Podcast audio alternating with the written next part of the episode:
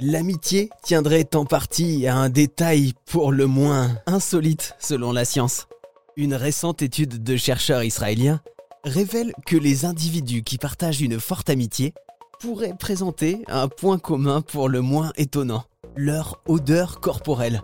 Euh, Oui, vous vous en doutez, quand je suis tombé sur cet article, j'ai tout de suite voulu en savoir plus. Et du coup, j'ai contacté Camille Ferdenzi. Elle est chercheuse au CNRS. Cette étude, elle est assez euh, novatrice parce qu'en fait, euh, dans la communication chimique, dans le rôle des odeurs dans les interactions sociales, tout ce qui est euh, relation am- amicale, ça, ça a été très peu étudié. Donc ça, c'est vraiment nouveau. Alors cette étude, elle porte sur euh, ce qu'on appelle les click friends en anglais. En gros, ça veut dire des personnes qui sont devenues amies euh, de manière euh, très rapide au premier euh, coup d'œil, on va dire entre guillemets, au coup Mhm. de coup de nez. Euh, on peut appeler ça un peu un coup de foudre amical. Et donc les chercheurs se sont intéressés à ce, ce type d'amitié-là.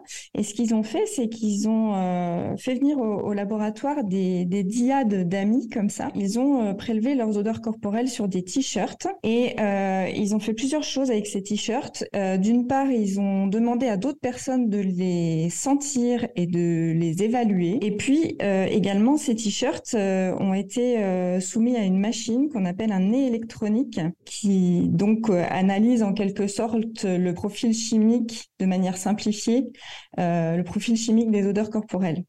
Et donc, euh, la conclusion de ça, c'est que euh, les odeurs des amis sont euh, plus similaires que des paires de personnes qui ont été choisies au hasard, D'accord des diades choisies au hasard. Nous aurions donc, comme les animaux, un sens développé de l'odorat inconscient.